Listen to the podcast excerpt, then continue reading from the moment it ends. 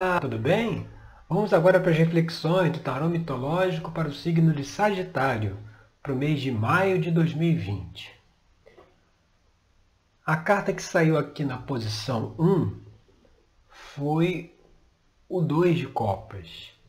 2 de copas, ele, ele, ele traz aqui para a reflexão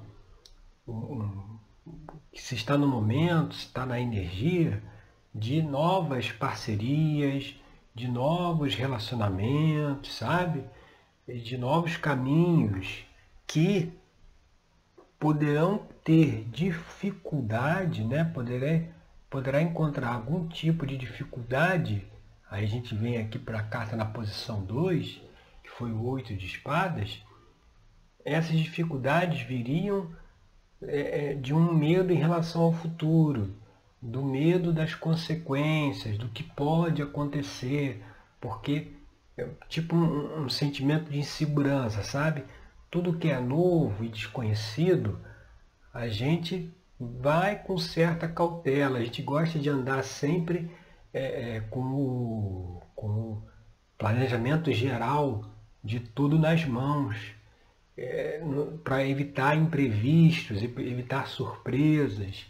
Então, quando tem um, uma questão dessa de uma nova aliança, uma nova parceria, um novo relacionamento, a gente, como é uma coisa nova, a gente já vai meio cauteloso.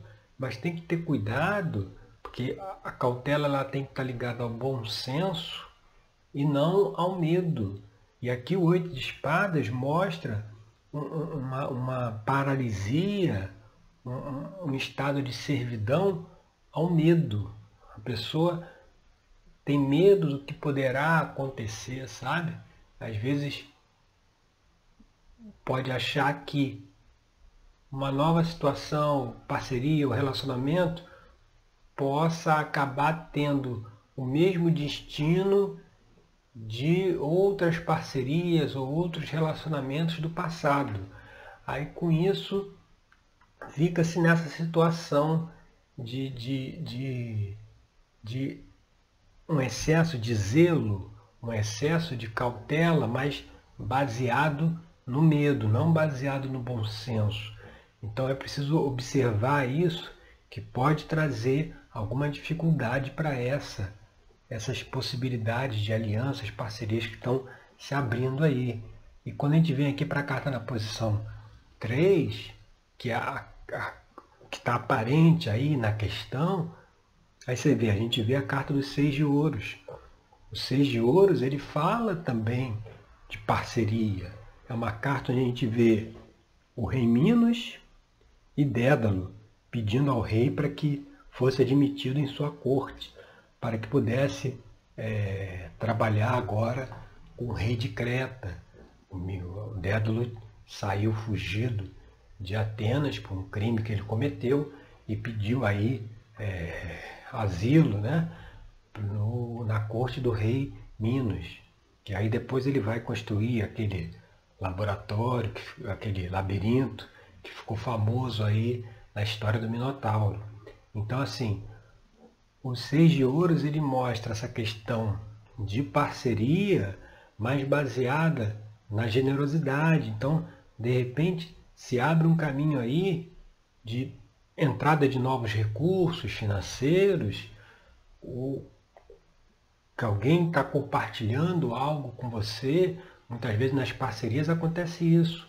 Cada um entra com a sua habilidade, com a sua expertise, e, e, e um vai impulsionando o outro.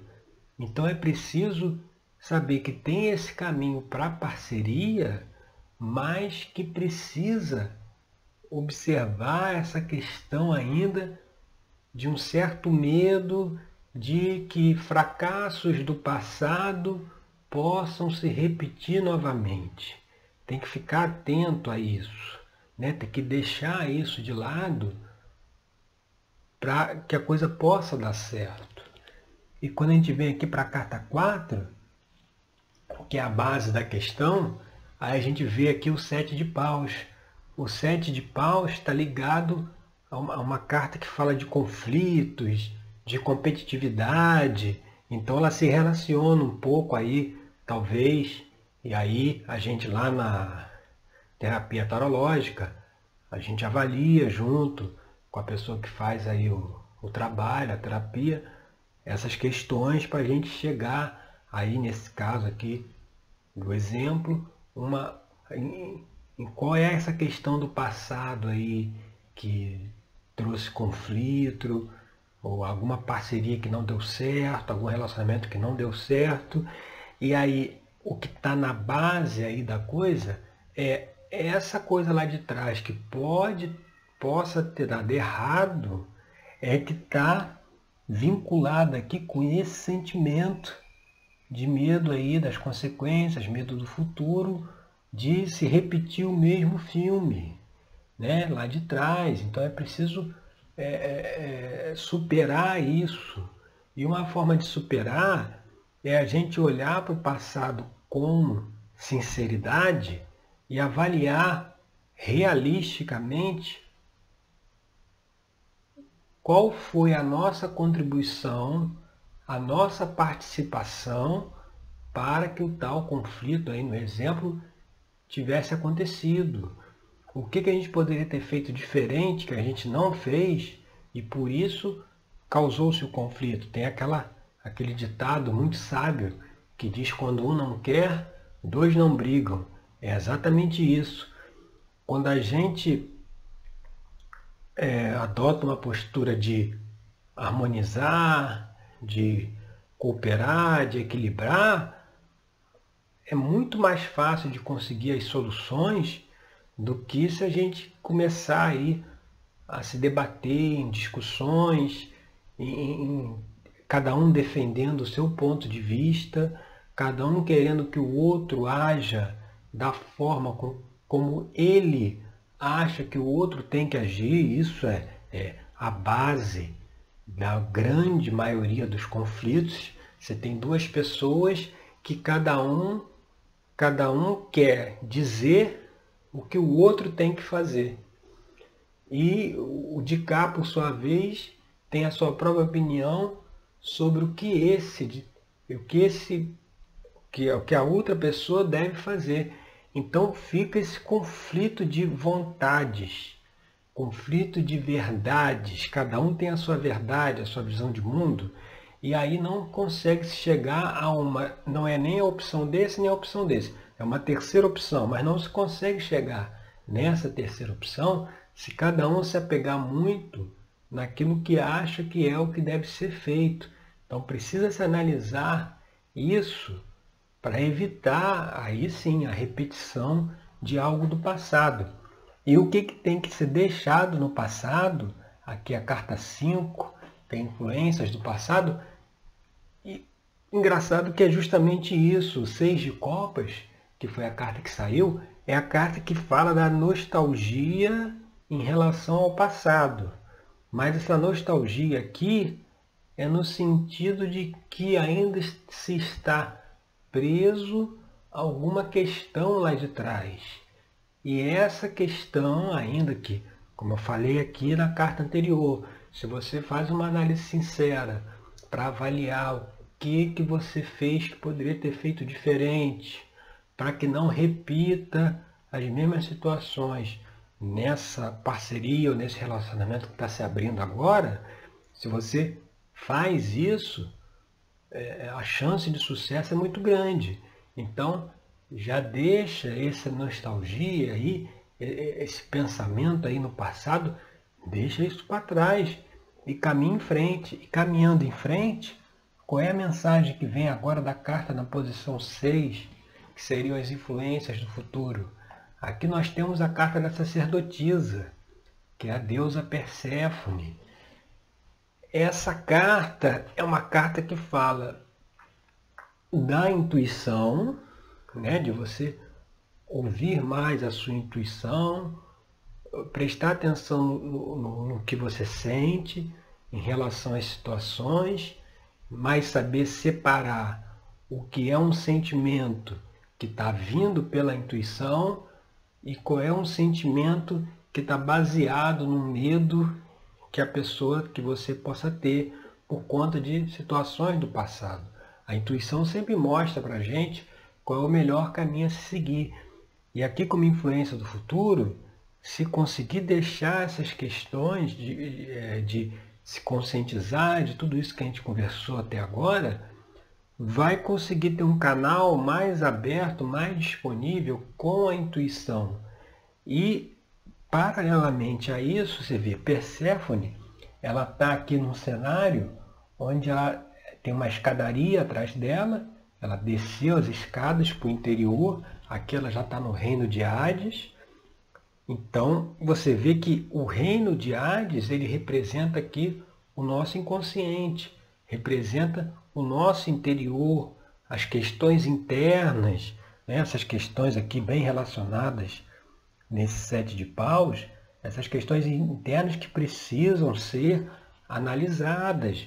E a partir do momento que a gente coloca a intuição ao nosso, a nossa, é, para que nos oriente, né? a gente coloque a intuição em primeiro lugar para que nos mostre o caminho, e isso faz com que essas questões venham à tona e sejam trabalhadas, que é importante se trabalhar isso.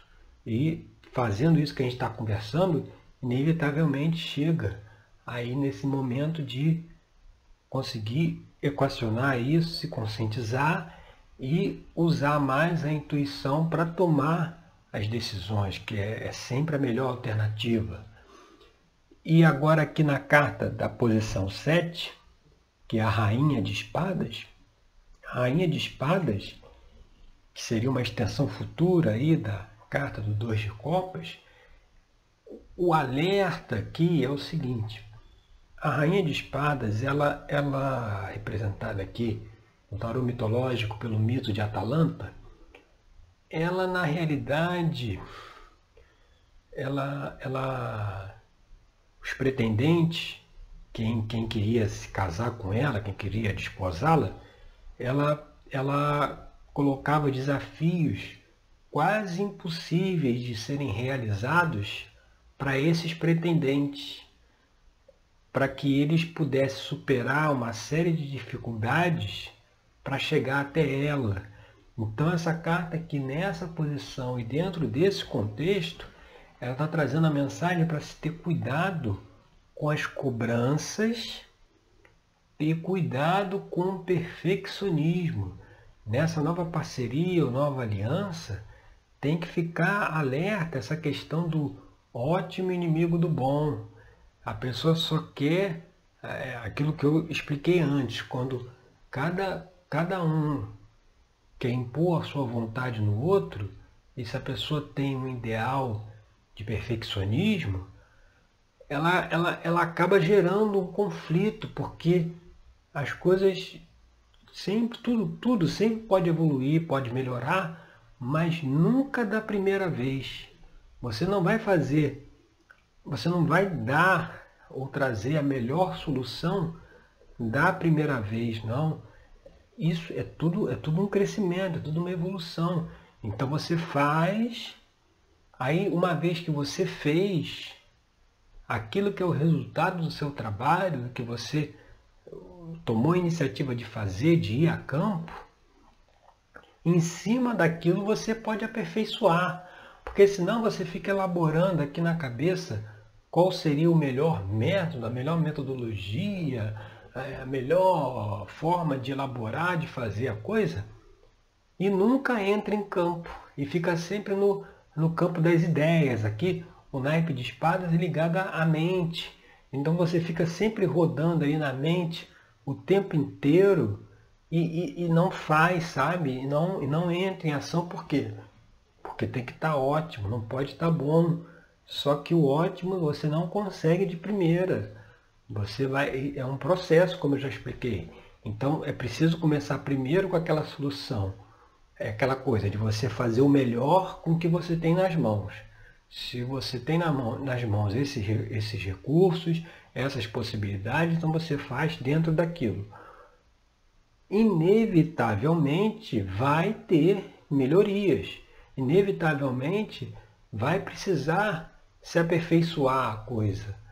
Mas isso é depois, é lá na frente, não é na primeira, entendeu? Essa coisa de querer acertar de primeiro, querer dar a solução final na primeira, é, é, primeira vez que você materializa a coisa, na primeira realização, isso é ilusão. Isso é, isso é querer atender expectativas, ou isso é medo de julgamento, que se eu não fizer um negócio ótimo aqui, como é que o outro vai me julgar? Como é que eu vou ser visto? Então, por isso que tem essa, essa angústia de querer, e isso acaba causando aí, como está aqui no sete de paus, causando os conflitos. Então é preciso ficar atento a isso. E a gente indo aqui para a carta número 8, que é o ambiente externo, você vê o ambiente externo está extremamente favorável, que é o 2 de ouro, que é a carta da ação, da realização. É, é quando aqui a gente vê Dédalus na sua oficina, com as ferramentas na mão, pronto para trabalhar, pronto para agir. Ou seja, não tem que ficar mais nessa coisa da imaginação, nessa coisa do perfeccionismo. Não, já, já tem, já, já é possível chegar e fazer, e agir, sabe? E, colocar, você vê, o dois de ouros, aqui no naipe de ouros, ele tem um dois de ouros, Dédalo, numa etapa da vida dele, ele em Atenas, e e depois, mais tarde, aí quando a gente vai lá para o oito de ouros, ele está numa outra fase da vida dele, no outro reino, onde aí ele já está mais maduro, mais, mais experiente, e aí ele consegue desenvolver outras atividades. Ou seja, aqui ainda está bem no início, ainda está no 2. O, o, o, naipe começa no AIS. Você está aqui na carta 2, então está bem a coisa bem inicial, então não adianta que não vai ser a, a perfeição, não vai ser a forma final, sabe? Muitas vezes essa, essa necessidade de perfeição é porque a gente tem dentro da gente a energia do julgamento. Tudo a gente projeta, né? A, psique humana ela tem esse mecanismo da projeção. A gente não enxerga o outro como ele é, a gente enxerga como a gente é aquilo que a gente talvez não aceite nós, ou aquilo que a gente reconhece nós, a gente joga no outro. Né? Então, uma pessoa muito julgadora, ela vai achar o quê? Ela vai achar que todo mundo também é julgador. Então ela vai querer sempre fazer as coisas perfeitas para passar no crivo de julgamento das outras pessoas. Só que o julgador aqui na história é ela própria não são os outros. Isso aí está sendo projetado. Então é preciso equacionar isso para poder seguir em frente. E aqui na carta da posição 9, você vê que, que é a carta das esperanças e temores.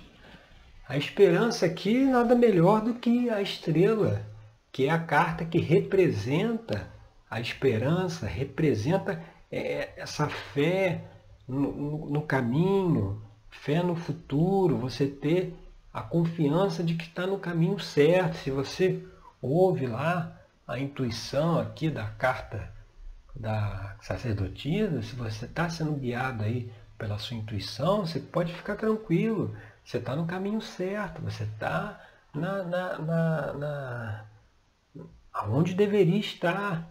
Então é seguir realmente em frente, é, é agir sem esse medo aí de consequências e tal, e, e realmente colocar a coisa em ação, sabe?